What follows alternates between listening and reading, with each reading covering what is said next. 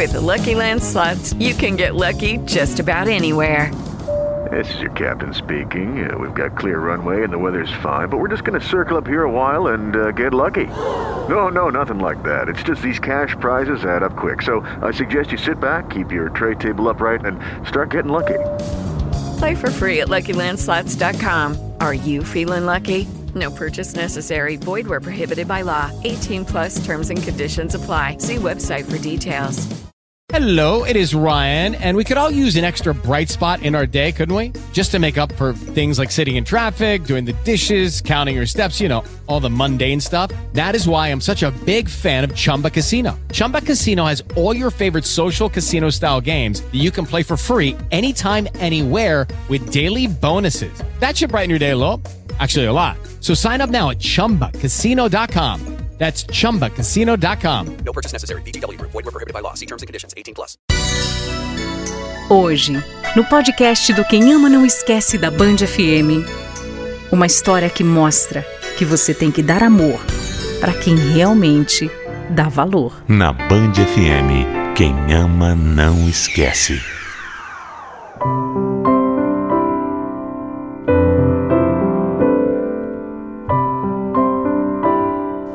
Deus escreve certo por linhas tortas.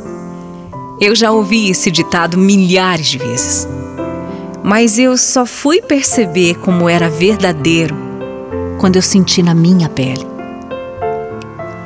Eu passei muito perto, muito perto mesmo, de cometer o maior erro da minha vida.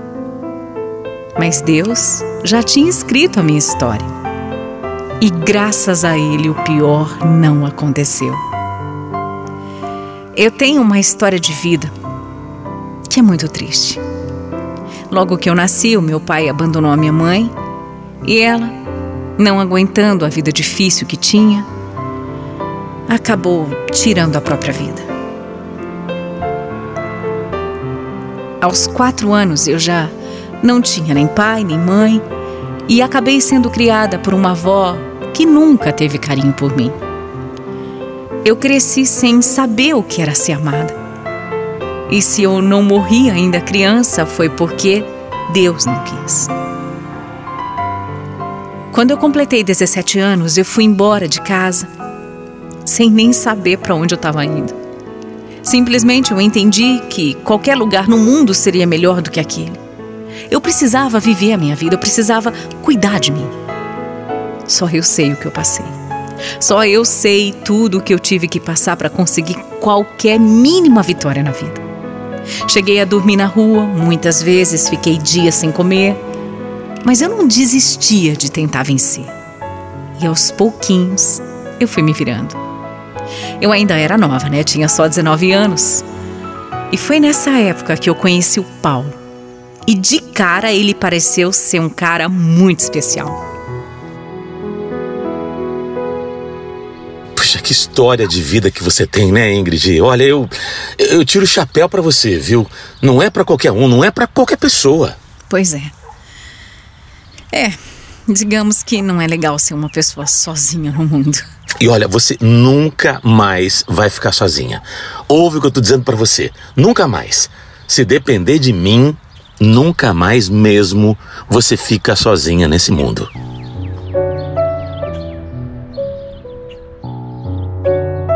Imagina, eu com 19 anos nunca tinha tido demonstração de afeto, nunca ninguém tinha cuidado de mim. De repente me aparece aquele cara super gente boa, super carinhoso, me enchendo de esperança, de promessa. Ai, não teve como não me apaixonar, né? Não teve. Eu já até tinha tido uns namoricos durante a vida. Mas o Paulo foi o meu primeiro namorado pra valer. Meu primeiro amor, sabe? Eu me apeguei nele de uma forma absurda, porque realmente, pela primeira vez, eu não me sentia mais sozinha. O Paulo cuidava de mim, mas ele cuidava tão bem. Me mimava, me apoiava, me tratava como uma princesa. Nunca ninguém tinha se preocupado tanto comigo assim. Eu estava nas nuvens. Com certeza, pela primeira vez eu me sentia principalmente amada de verdade. Amada. Tanto que, com poucos meses de namoro, uns três ou quatro, ele já me chamou para morar na casa dele. Eu, imagina, nem pensei duas vezes. Não tinha nem o que pensar, né? Não, vamos ser sinceros, vai. Aquilo tudo era o que eu queria. Só que esse conto de fadas começou a mudar pouco tempo depois. Logo quando eu descobri que eu estava grávida. A reação do Paulo quando eu contei para ele foi assustadora. Tudo bem que a gente não tinha planejado nada, que ainda era cedo, que filho é uma baita de uma responsabilidade, né? E que a gente nunca nem tinha falado, imagina, sobre esse assunto. Mas o jeito que ele ficou, nossa, eu nunca tinha visto meu namorado daquele jeito, nunca.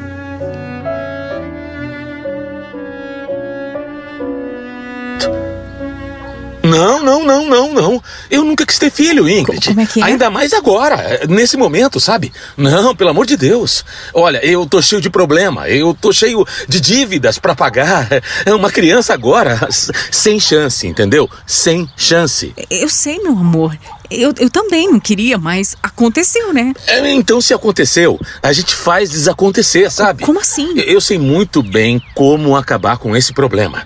Ingrid, olha aqui. Olha para mim, a gente vai ter que resolver isso, meu amor. Entendeu? Uma criança agora não. A gente vai ter que resolver isso. Você tem. Você tem que resolver isso. Eu fiquei totalmente horrorizada com aquilo.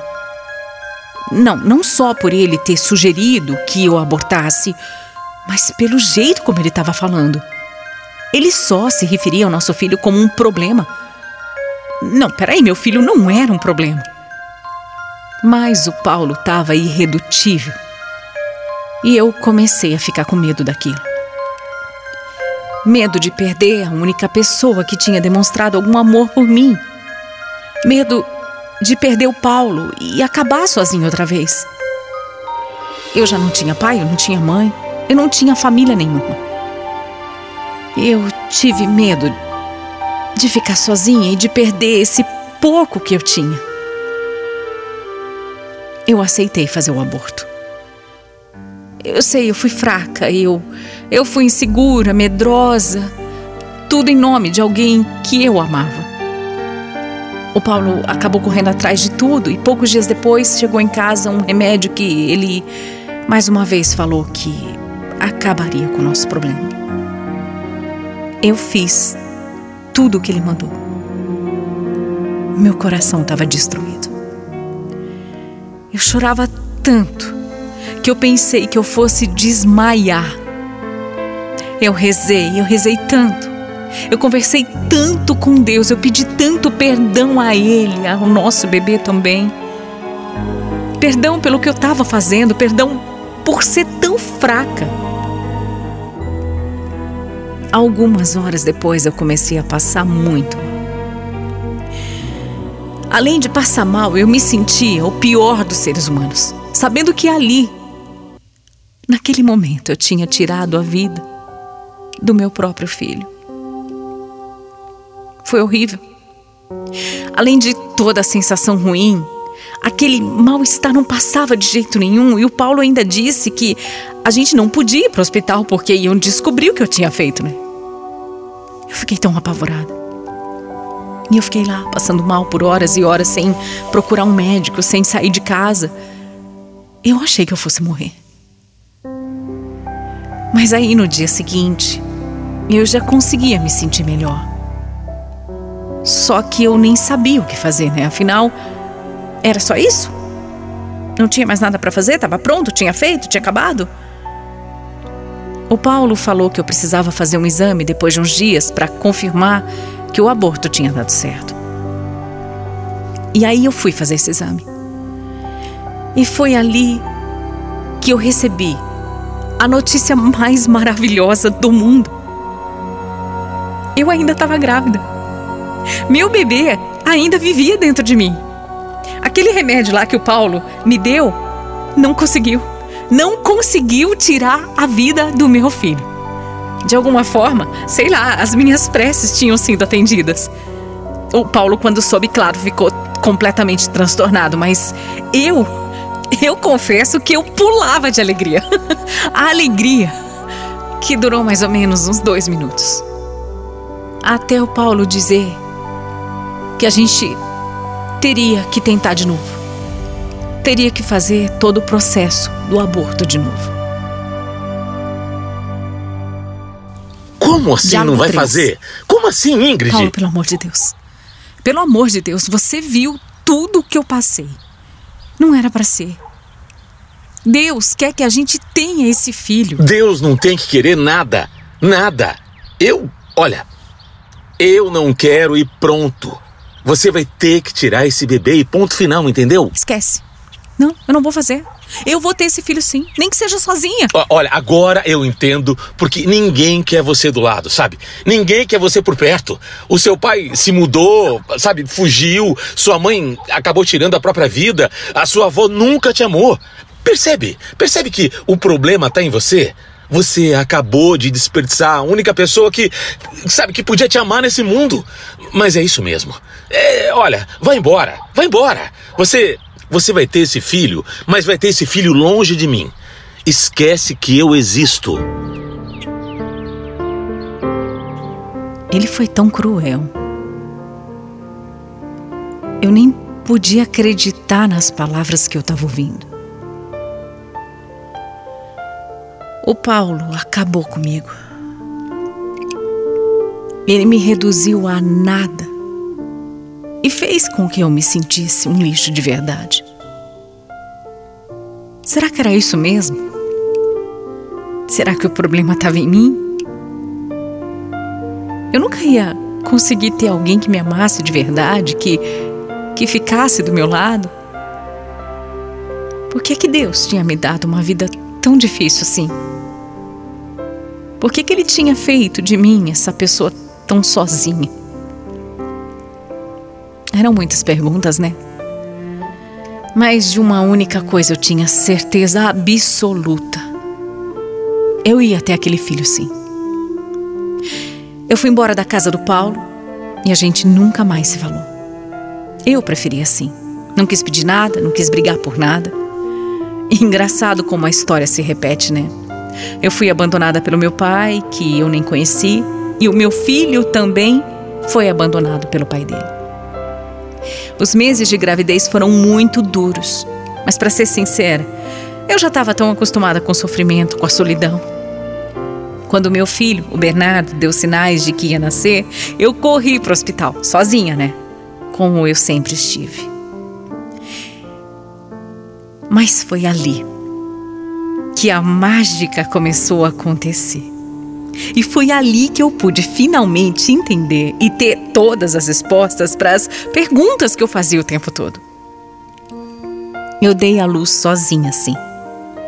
Mas a partir daquele momento, naquele segundo em que o Bernardo saiu de mim e deu o primeiro chorinho dele, ali eu entendi. Eu entendi que eu nunca mais ia estar sozinha, nunca mais. Eu, eu peguei o meu filho nos braços assim, e aí eu soube imediatamente que a partir daquele instante eu seria amada verdadeiramente por alguém.